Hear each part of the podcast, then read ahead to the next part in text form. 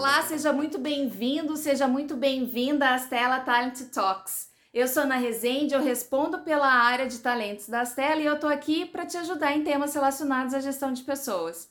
Como é que vai funcionar a nossa dinâmica? A gente vai postar uma série de poucos vídeos respondendo as principais perguntas que a gente já ouve nas telas sobre gestão de pessoas. E conforme você for assistindo os vídeos, você vai nos dizendo se esse é o conteúdo que realmente está te ajudando, você dá pra gente uma sinalização positiva.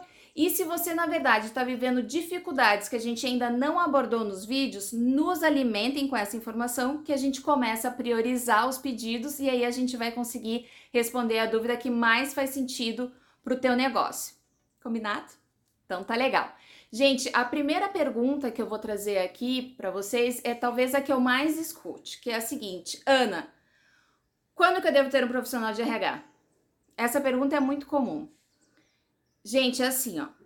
A partir de duas pessoas numa organização, ou seja, co-founders, a gente já está tendo gestão de pessoas. Eles já estão alinhando entregas, expectativas, valores, remuneração, já tem um alinhamento acontecendo aqui, ou uma necessidade de alinhamento acontecendo aqui. Quer dizer que o RH tem que ser a terceira pessoa da organização? Não. A gente sabe que por uma questão de prioridade orçamentária, provavelmente primeiro vai vir alguém de produto, alguém de vendas, alguém de finanças, né? A gente sabe que tem algumas entregas a serem feitas para colocar a empresa de pé antes de ter um profissional de RH e tá tudo certo.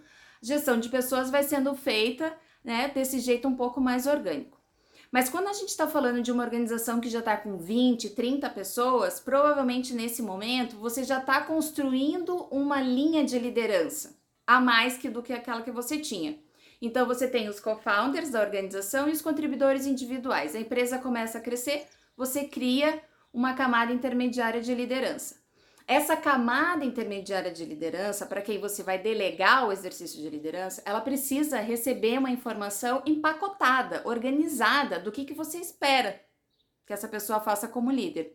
Então aí você já tem que ter bastante clareza da tua cultura, quais são os comportamentos valorizados, quais são os processos para trazer gente, desligar gente, promover gente.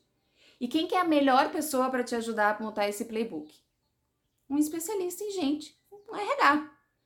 Pode fazer sem o RH? Pode, mas você quer ser eficiente? Traz alguém de RH. Uma outra informação que também ajuda nessa tomada de decisão é o número de pessoas que você está precisando contratar por mês.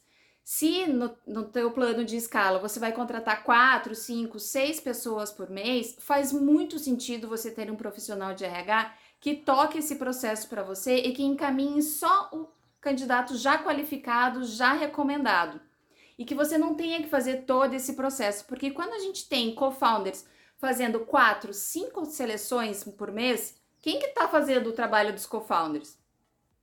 Então, de novo, se você quer ser eficiente, se você quer tirar o máximo de resultado da tua organização, se você já está com esse número de vagas por mês, traz uma pessoa de RH que ela te ajuda não só no processo seletivo, como daí ela já vai estruturando as outras regras do jogo com relação à gestão de pessoas. Beleza? Fez sentido, gente? Espero que tenha ajudado vocês e até a próxima!